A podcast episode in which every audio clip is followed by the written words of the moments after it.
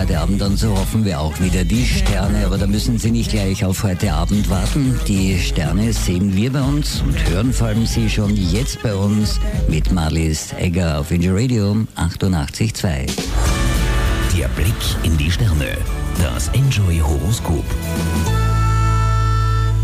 Wie sieht der Stand der Dinge für die Jungfrau heute aus? Liebe, Lust und Leidenschaft? Der heutige Tag bietet sich perfekt dafür an, um über das Geben und Nehmen in Ihrer Beziehung nachzudenken.